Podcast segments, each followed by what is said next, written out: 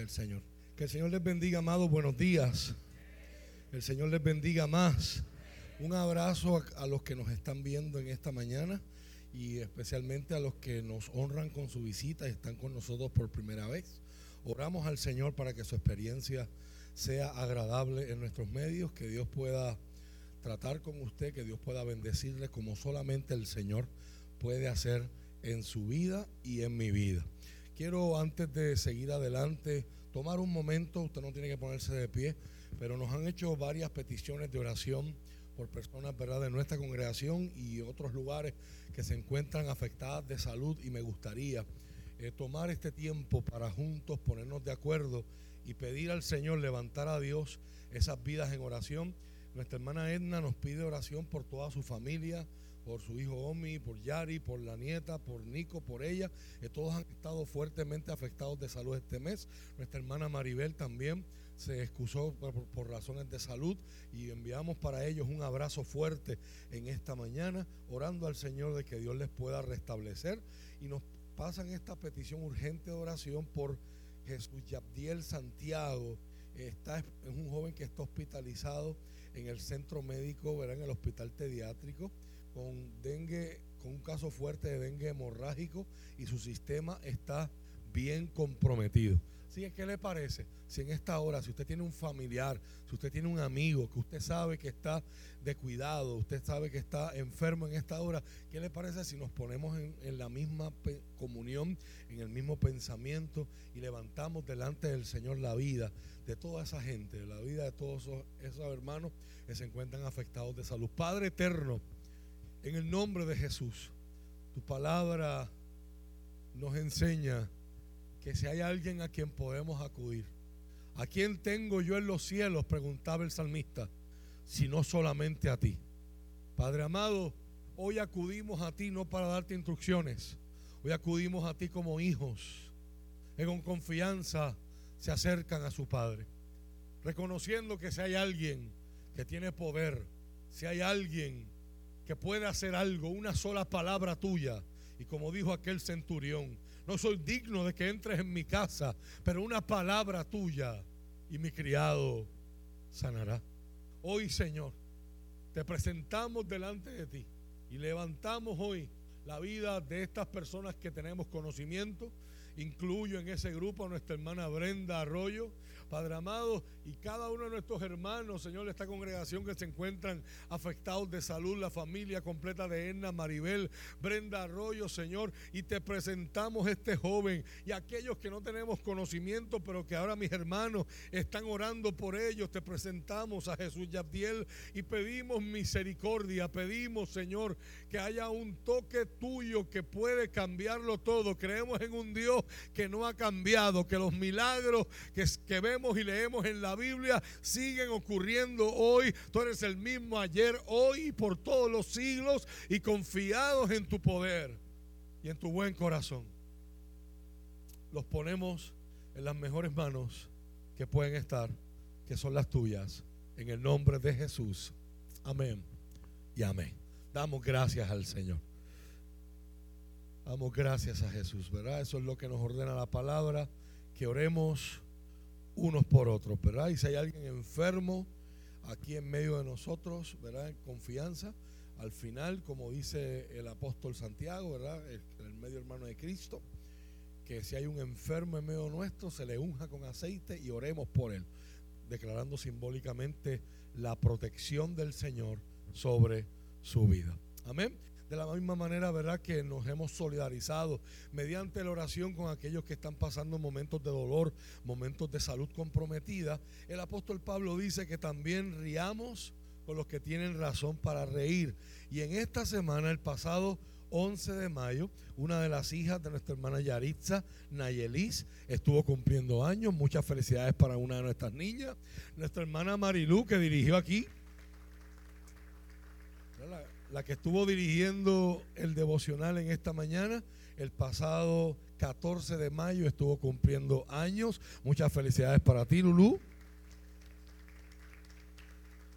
Y otra de nuestros ministros de adoración, ¿verdad? De esta casa, una de las ministros más jóvenes, nuestra hermanita Josibel Lee París Colón. Estuvo cumpliendo eh, el pasado viernes 19 de mayo. Un abrazo fuerte para cada uno de ustedes. Y el pasado 15 de mayo, nuestros hermanos Arami y Olga celebraron aniversario de boda. ¿Cuántos fueron? Cuatro, tres. 43 años de casado. ¡Wow! Qué bonitos ejemplos. El Señor nos regala a los que somos más jóvenes, ¿verdad? De que, de que se puede, ¿verdad? Se puede ser fiel a los compromisos que hacemos al Señor. Que Dios les ayude. Son una pareja hermosa y estamos contentos de poderles haber conocido. esta semana, ¿verdad? Hoy tengo razones para dar gracias al Señor. El pasado jueves, un grupo de varones, ¿verdad? Reanudaron en la agenda que, ¿verdad? que había sido puesta en pausa y se reunieron aquí en la primera célula. ¿verdad? Me dicen que estuvieron aproximadamente 15 varones aquí reunidos. La segunda que han dado, ¿verdad? la más reciente. Eh, yo no pude estar, ¿verdad? Que, ya que estaba apoyando a otra de nuestras jóvenes, nuestra hermana Lía, que tenía recital en su escuela, ¿verdad? De Bellas Artes, y así como lo he hecho con otros jóvenes, ¿verdad? Me, eh, me quise estar presente para ella y para su familia, pero me dicen, ¿verdad? Que, que tuvieron un buen tiempo los varones aquí. Si usted nunca ha participado de una célula, ¿verdad? Le llamamos, ellos le llaman célula, pero es una reunión, Entre hombres de todo tipo de edad, ¿verdad? Donde se discuten unos temas donde hay una libertad, una confianza y sobre todo una confidencialidad para sanar, para como dice la palabra del Señor, Santiago dice, confiesen sus pecados unos a otros, oren unos por otros para que sean limpiados y para que sean sanados. Y se dan unas dinámicas tanto con las mujeres como los hombres poderosas, ¿verdad? Y, y sé que hay una de mujeres que se estaba anunciando por ahí también, así que mujeres pendientes. Y el pasado viernes tuvimos no lo dije yo, lo dijo otra persona que estuvo de visita aquí. Tuvimos una media vigilia financiera, ¿verdad? Porque traímos, ¿verdad? Un recurso, era la primera vez que lo escuchábamos, a mí me pareció excelente y los, y los testimonios que he estado recibiendo en el fin de semana y hoy, ¿verdad? Pues eh, van por la misma línea. Y él se fue de aquí súper impresionado porque después que él termina de hacer su exposición, la cantidad de preguntas y buenas preguntas que los hermanos hicieron al punto de que salimos de aquí, ¿verdad? Después que habíamos ya clausurado la actividad eh, adicional, ¿verdad? Oficialmente, hermanos siguieron haciéndole preguntas y él le gusta lo que hace, ¿verdad? Y él seguía contestando y nos fuimos de aquí casi a las 11, 11 y pico de la noche, ¿verdad? Pero fue una experiencia muy bonita, así que felicito a todos los hermanos que sacaron de su tiempo para, para, para envolverse en esta actividad de crecimiento. Crecimiento es el tema del que venimos hablando eh, en este año, el, tema grande de este año y esta serie que llevamos conduciendo desde el mes de febrero. Estamos mirando la persona de Jesús y cómo Lucas describe el crecimiento de Jesús de una forma integral. Jesús no creció solamente en una área en su vida, Jesús creció en todas. Y Él es nuestro modelo parte, parte de, lo que, de lo que nos motivó a hacer lo que hicimos el viernes, es que usted tuviera esa oportunidad de exponerse a nuevos conocimientos, nuevas herramientas para ser libres de deudas, para tener unas finanzas más saludables, para vivir con menos estrés y para tener un plan a futuro. Y damos gracias a Dios por eso. Crecer, crecer como Lucas explica el crecimiento de Jesús en Lucas capítulo 2 verso 52, Lucas intenta hacer dos cosas, hemos dicho ya. Lucas intenta explicarnos y resumirnos los 18 años que no están relatados en su evangelio ni en ningún otro de la vida de Jesús. Sabemos que a los 12 años estuvo en el templo, se les perdió, entre comillas, a sus padres. Digo, se les perdió entre comillas porque él sabía dónde estaban, los que no sabían dónde estaban, eran los papás. Se les pierde a sus padres, pero luego regresa a Nazaret con sus padres y no tenemos una idea clara, un relato específico de qué pasó en esos 18 años, pero sí vemos que Lucas hizo un intento por explicarnos. Y Lucas lo resume en un solo verso. Y la palabra en el griego debe ser traducida, Jesús progresaba en sabiduría, en madurez o estatura, en el favor de Dios y en el favor de toda la gente. Y aprendimos que progresar en sabiduría era conocer la voluntad de Dios para él y actuar en consecuencia. Aprendimos que progresar en madurez era prepararse y crecer y cada vez acercarse a estar más capacitado para aquello para lo cual Dios lo había separado para hacer. Y aprendimos las últimas veces que crecer en el favor de Dios tenía que ver con en vivir una vida de, obediencia cada vez más absoluta a la voluntad de Dios para su vida y eso traía una consecuencia que era crecer en el favor de los hombres. Y como les dijimos la última vez que predicamos acerca de eso, antes que tuviéramos el receso del Día de las Madres, una vez más felicidades a todas las madres, las que no estuvieron aquí en, el culto. Espero ¿verdad? que la, lo hayan pasado excelentemente con sus familias y se han creado memorias hermosas.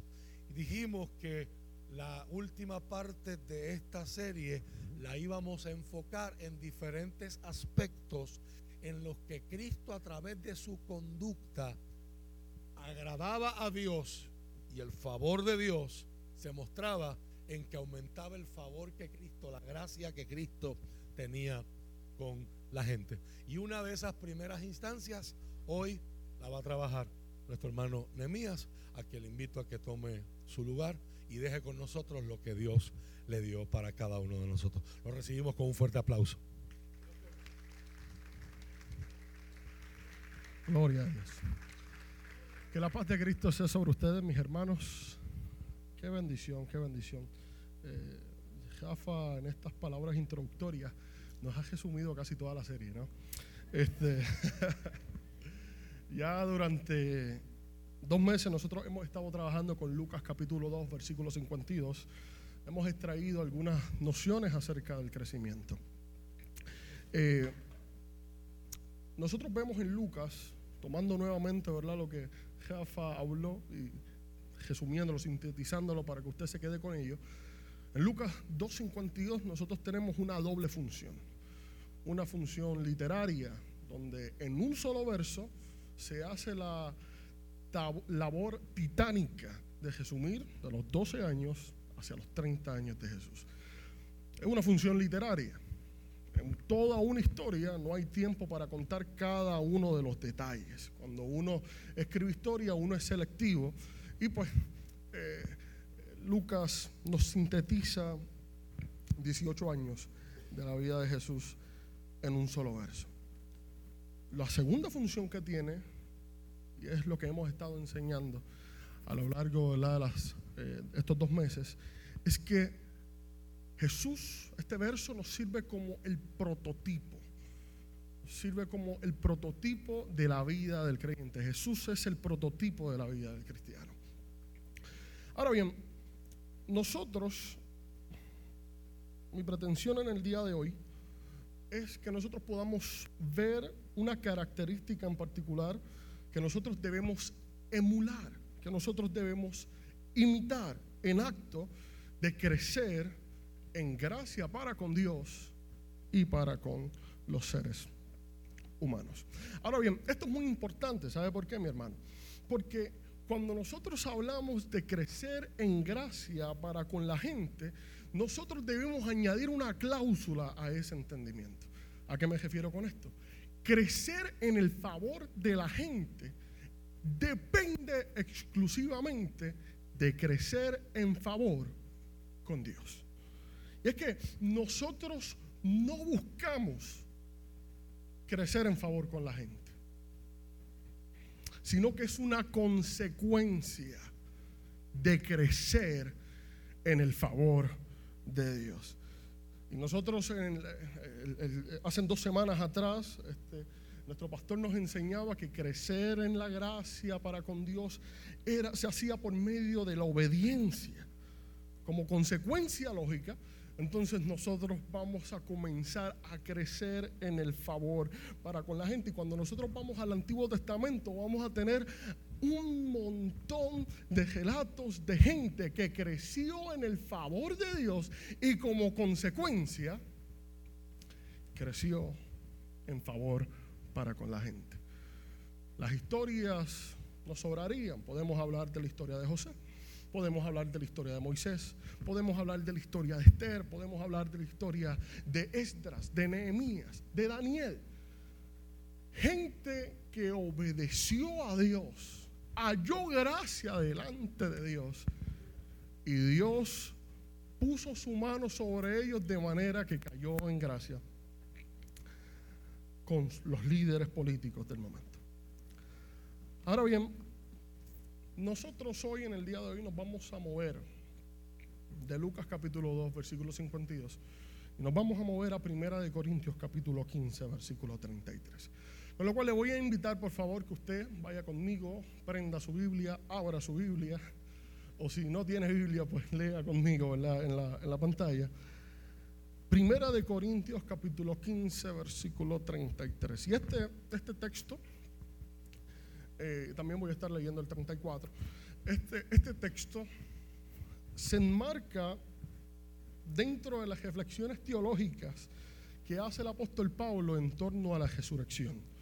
Eh, Primera de Corintios capítulo 15 es, un, es una joya eh, teológica y es la, exhortación de Pablo a que no se dejen influenciar por esas personas que hablaban en contra de la resurrección. Con lo cual yo quiero por favor que usted preste atención a esta exhortación. Primera de Corintios capítulo 15, versículo 33. Y damos lectura en el nombre del Padre, del Hijo y del Espíritu Santo. Amén. No se dejen engañar por los que dicen semejantes cosas, porque las malas compañías rompen el buen carácter. Piensen bien sobre lo que es correcto y dejen de pecar. Pues para su vergüenza les digo que algunos de ustedes no conocen a Dios en lo absoluto. Volvemos al 33 que va a ser mi verso clave para el día de hoy, nos dice el apóstol, no se dejen engañar por los que dicen semejantes cosas, porque las malas compañías echan a perder el buen carácter. ¿Qué le parece si oramos? Señor, te damos gracias. Gracias porque en este momento tú nos has permitido estar acá Señor, para escuchar lo que tú tienes que decirnos. Hoy pedimos por favor que nos des el entendimiento. Venimos con toda la humildad del mundo jugando entendimiento de tu palabra. Habla nuestras vidas, que cada uno de los contenidos que hoy nosotros hemos podido recibir en este servicio puedan nutrir nuestra vida en acto de crecer cada día más. Durante la adoración fue resaltada, Señor, el carácter principal, ese carácter que le recordaste a Moisés en el momento que te le revelaste. Tú eres santo. Y en tanto que tú eres santo, permítenos crecer en tu santidad. Te damos gracias por lo que haces en nuestras vidas. A ti damos toda gloria. Amén. Y amén. Puede sentarse, mi querido hermano. Hoy el título de este sermón es Integridad e Influencia. Integridad e Influencia. Hágase de cuenta, mi hermano, que el capítulo 15 es uno de los capítulos más importantes que vamos a tener en Primera de Corintios, en esta carta ¿verdad? que hace el apóstol Pablo a esta comunidad capítulo 15, juntamente con el capítulo 13, resultan uno de estos dos pilares de esta, de esta epístola, siendo Primera de Corintios capítulo 15 es una apología a la resurrección. Ahora bien, en estos versos que nosotros leímos, versículo 33 y verso 34, el apóstol hace una transición temática Él deja de trabajar con el asunto de la resurrección y pasa a una recomendación pastoral. Y dentro de esa recomendación pastoral, Él nos da tres imperativos, nos da tres órdenes. Lo primero que nos dice, no se dejen engañar. Cuando uno hace el ejercicio de, lectura y, traducción, en sus textos originales, nosotros vamos a dar cuenta que la forma en la que está escrita esa, expresión es una expresión, no voy a entrar en cosas técnicas, pero es, una, es un pasivo, es decir, está escrito para sí mismo, ese verbo está escrito para sí mismo. Por lo tanto, ese no se dejen engañar puede ser o debe ser traducido como no se engañen a ustedes mismos. Con lo cual ese primer imperativo que se nos hace es, tengan mucho cuidado, no se engañen a ustedes mismos. Para Pablo, esas personas que negaban el hecho, mire, mire las palabras que estoy utilizando, esas personas que negaban el hecho, no la metáfora, no el relato, el hecho de la resurrección, se estaban engañando a sí mismos. Por lo tanto, ese primer mandato, esa primera prescripción, es no se engañen a ustedes mismos. La segunda, que vamos a ver más adelante, es sean sobrios. Y la tercera es dejen de pecar.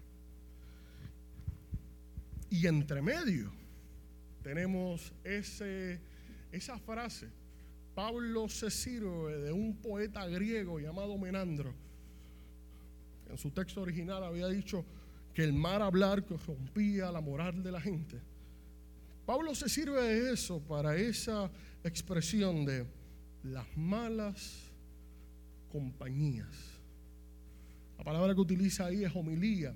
Y la palabra homilía tiene una, una doble significación. Puede ser tanto compañía como conversación.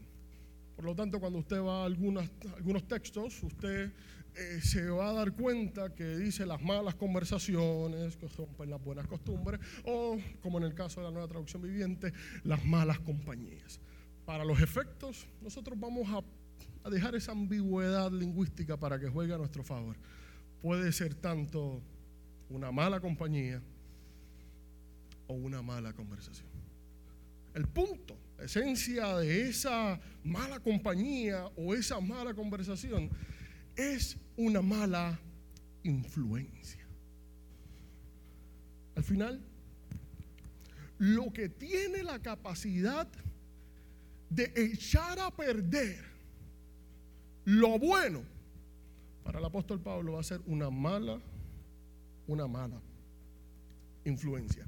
Y cuando Pablo utiliza a este poeta griego, es como si eh, Pablo hubiese tomado ese jefrán boricua que dice, dime con quién anda y te diré quién es. Y lo valida. Y entonces, nosotros vamos a tener a Pablo diciendo, el buen carácter puede ser echado a perder por una mala influencia una mala conversación, una mala compañía. Y hay algo que nosotros tenemos que tener en mente. Y es que el buen carácter no es algo que nos resulte innato. ¿A qué me refiero con esto? Usted no nace con buen carácter. Si hay algo que el testimonio bíblico nos habla, es que nuestra, nuestra naturaleza humana es corrupta. Ahora bien, el buen carácter, como nosotros llevamos acá casi tres meses dialogando, es desarrollado mediante el crecimiento integral, creciendo en sabiduría, creciendo en madurez y creciendo en gracia. Por más fortalecida que pueda estar tu mente, si pasas mucho tiempo, diría el apóstol Pablo, con ideas, con prácticas, con compañías que son tóxicas a la fe, esas ideas pueden influenciar tu vida. Y en consecuencia tus pensamientos, tu carácter, la forma en la que nosotros nos conducimos es intoxicada. Y esa va a ser el caldo de cultivos perfecto que redunda, o mejor dicho, imperfecto, que redunda en el pecado. Ahora bien, nosotros llevamos acá eh, unas cuantas semanas hablando de cómo esto se ve en la vida de Jesús, porque Jesús es el prototipo. Permítame darle a usted un ejemplo bíblico de esto que nosotros estamos hablando. Cuando nosotros vamos a la vida de Jesús, tendremos eh, uno de los ejemplos paradigmáticos en los que Jesús arranca de raíz una mala conversación. Y es que cuando nosotros vamos a la Biblia, eh, particularmente en el Evangelio de Mateo, nosotros nos vamos a topar como una conversación de Jesús en Cesarea de Filipos. Jesús y su gente más cercanas, más cercana, sus íntimos, sus discípulos. Estando Jesús en Cesarea de Filipos, Jesús le hace una pregunta a sus discípulos. Y la pregunta que le hace es, ¿quién dice la gente que yo soy? Sus discípulos le respondieron, bueno, algunos dicen que tú eres Juan el Bautista, otros dicen que tú eres Elías, otros dicen que tú eres Jeremías o algún profeta. Jesús intencionalmente cambia la pregunta. Él dice, ahora yo quiero que ustedes me digan, ¿quién dicen ustedes que yo soy? Pedro completamente de la nada, dice, tú eres el Cristo, tú eres el ungido, tú eres el Hijo del Dios viviente. Permítame decirle algo, ese contenido, esas palabras, estaban siendo inspiradas por el mismo Dios, pero en la mente de Pedro estaban siendo malinterpretadas. Quédese con eso, vamos adelante. Y esta, esta declaración seguía, seguía, resultaba ser profética. Jesús le dice, aleluya, le dice, eso no te ha sido revelado por carne ni sangre, no te ha sido revelado por entendimiento humano, sino que mi Padre Celestial te lo ha revelado. Y de la misma manera se voltea Jesús a Pedro y le dice, de esa misma manera en que tú dices que yo soy el Cristo, el Mesías, el Hijo del Dios viviente, te digo que tú eres Pedro. Sobre esta piedra edificaré mi iglesia. Acto seguido, esa conversación toma un giro. Y el giro que toma esa conversación es que Jesús comienza a decirle a sus íntimos, comienza a decirle a sus discípulos lo mucho que le era necesario sufrir.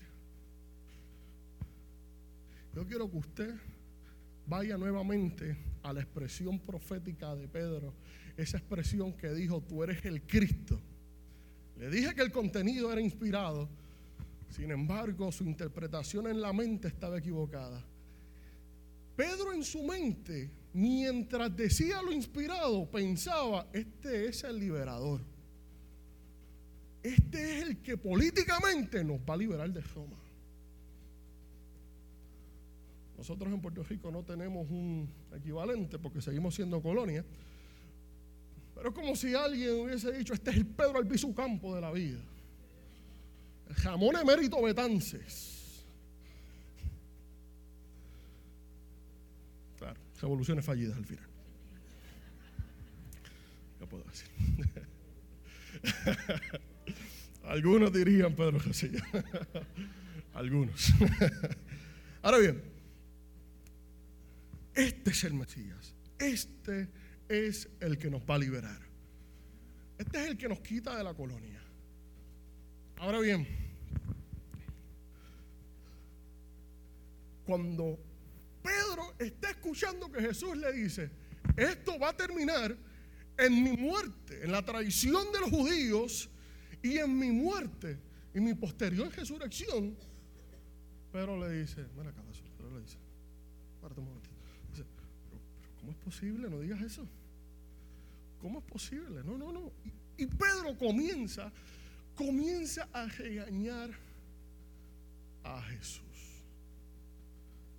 Dije que tanto las compañías como las conversaciones, como principio básico de comunicación humana, son muestra de influencia. ¿Y qué hace Jesús de manera magistral? Le dice, aléjate de mí, Satanás. Pero este es Pedro, este es uno de sus íntimos. Pero ese uno de sus íntimos le había dicho, pero de ninguna manera, esto nunca te va a pasar. Y Jesús le dice a Pedro, a ese que un, un, momento anterior le había dicho, tú eres Pedro y sobre ti edificaré mi iglesia, le dice, aléjate de mí, Satanás. A esto nos referimos cuando hablamos de influencia.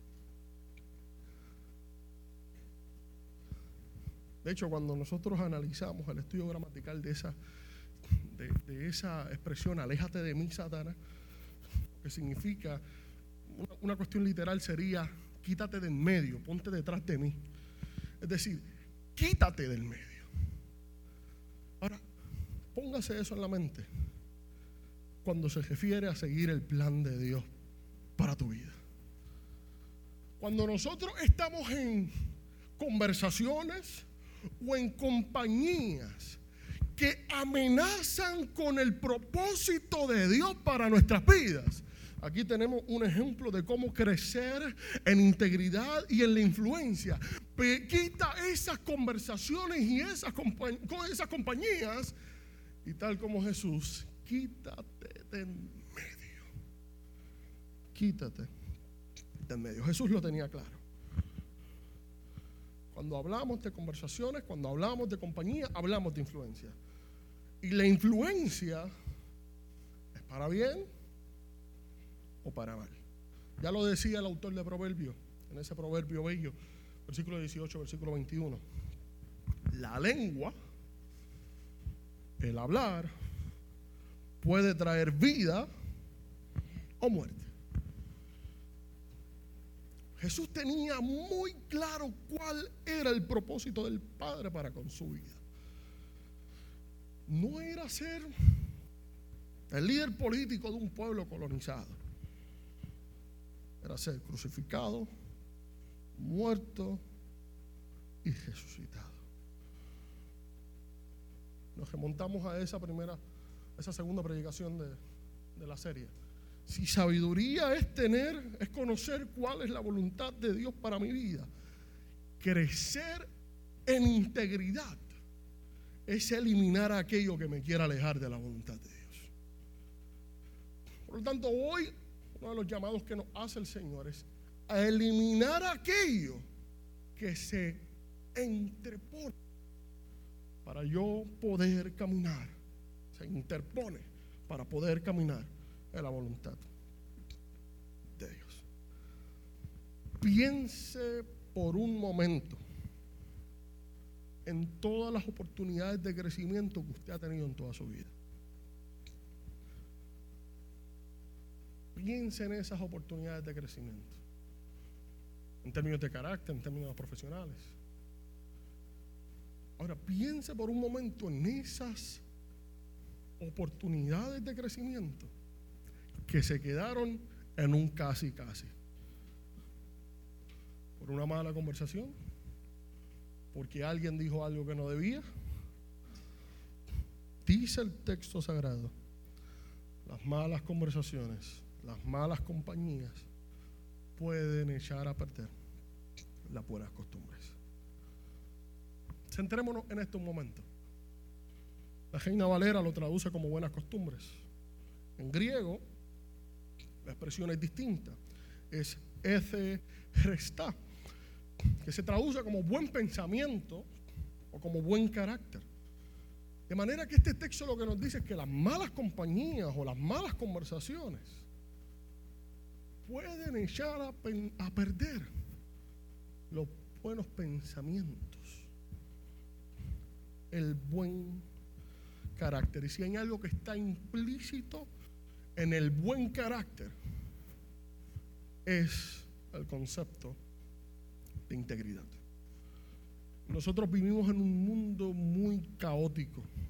En cada noticia, en cada post de Facebook, en cada tweet.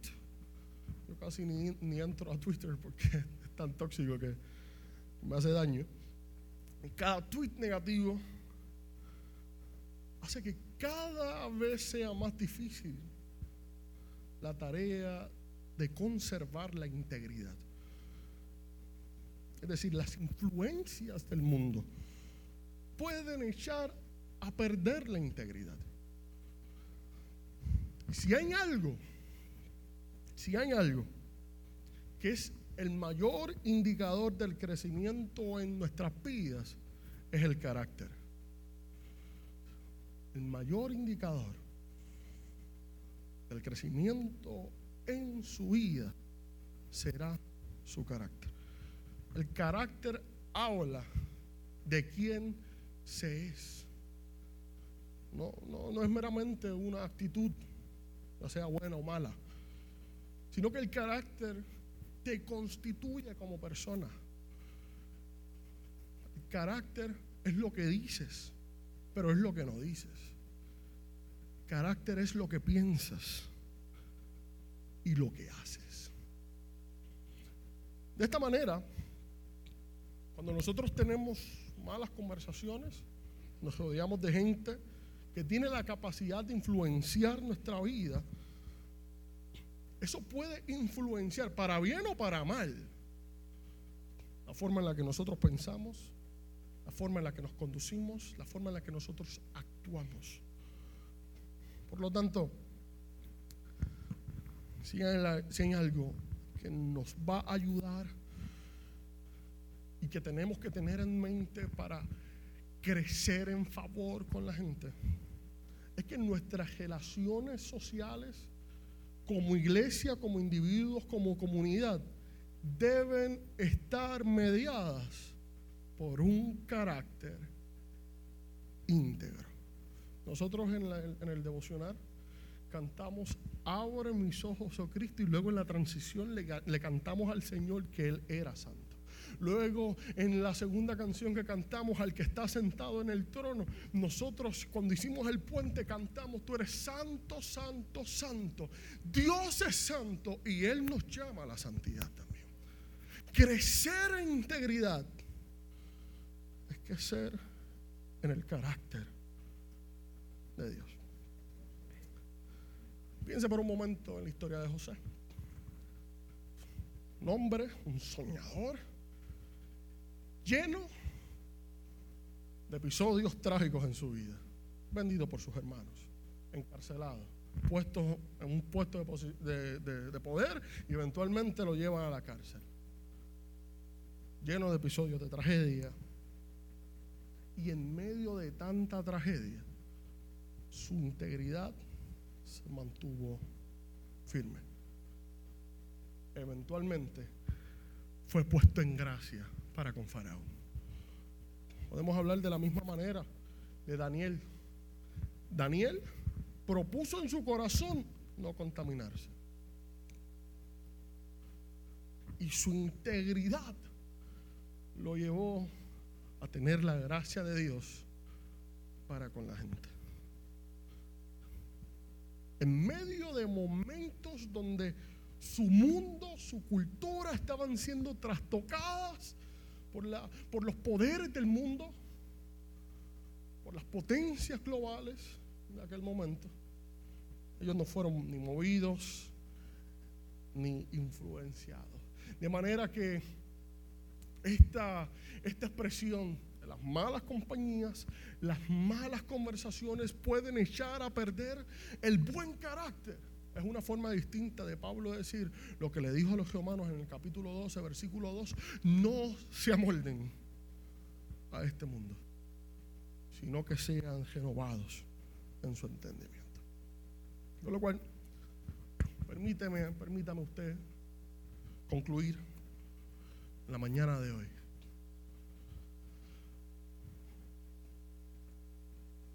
Volvamos a donde comenzamos. Primera de Corintios, capítulo 15, versículo 33 y 34. Nos va a dar tres prescripciones. Y yo se las voy a repetir para que usted no tenga que ir a la farmacia, sino que venga acá, ¿verdad? Y coja el medicamento. Tres prescripciones. Número uno, no se engañen a ustedes mismos. Pablo en, en Filipenses capítulo 4, versículo 8, dice, por lo demás, hermanos, todo lo que es verdadero, todo lo honesto, todo lo justo, todo lo puro, todo lo amable, todo lo que es de buen nombre. Si hay alguna virtud en ello, si hay algo digno de alabanza, en esto pensad. La segunda prescripción que se hace, luego lo atamos todo. En el texto original, acá, verso 34, eh, lo traduce de una manera distinta, pero el texto literalmente lo que plantea es, sean sobrios. Es decir, no, no se embriaguen. Y claro, esta embriaguez es una metáfora, no está hablando de- del alcohol eh, necesariamente, sino que lo está utilizando como una metáfora para plantearle a la iglesia en el momento en el que usted se engaña a sí mismo, usted perdió control de usted mismo. Sean sobrios. Una persona sobria es una persona que tiene control de sí misma. Y si hay algo que hace el pecado en nuestras vidas, es que quiere quitarte el control de ti. La Biblia nos dice que Dios no nos ha dado espíritu de cobardía, sino de poder, amor, dominio propio. El Espíritu Santo en nuestras vidas nos devuelve el control de nuestras vidas. Con lo cual, crecer en madurez, crecer en sabiduría, crecer en gracia, tiene como, como efecto implícito en nuestras vidas que tenemos el control de nuestras acciones, tenemos el control de lo que pensamos. De esta manera, nos va a decir, los corintios tenían el error de que pensaban que lo sabían. De hecho, la cultura griega era todo acerca de conocimiento. Pensaban que lo sabía, pero su conocimiento los llevaba a una apatía moral. Dicen en el campo, ¿de qué vale que lo sepas si no lo pones en práctica? Con lo cual, no se engañen ustedes mismos. Número dos, sean sobrios, tengan el control de su vida. Piense por un momento.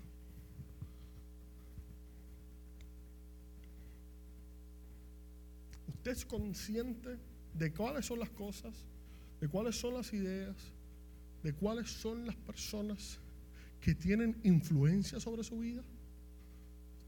Permítame decirle algo, mis amados. La influencia es poder. Por lo tanto, tener conciencia de qué son las cosas, de cuáles son las ideas, de cuáles son las personas que me influencian, es tener conciencia de quién tiene poder sobre mi vida. ¿Es la escritura la que tiene control sobre mi vida? ¿Quién tiene el control sobre mí? Sean sobrios. Y como consecuencia, nos dice el texto, dejen de pecar.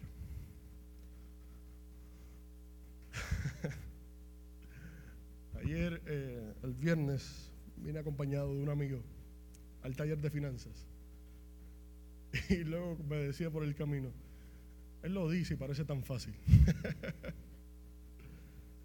Dejen de pecar. Él lo escribe y parece tan fácil.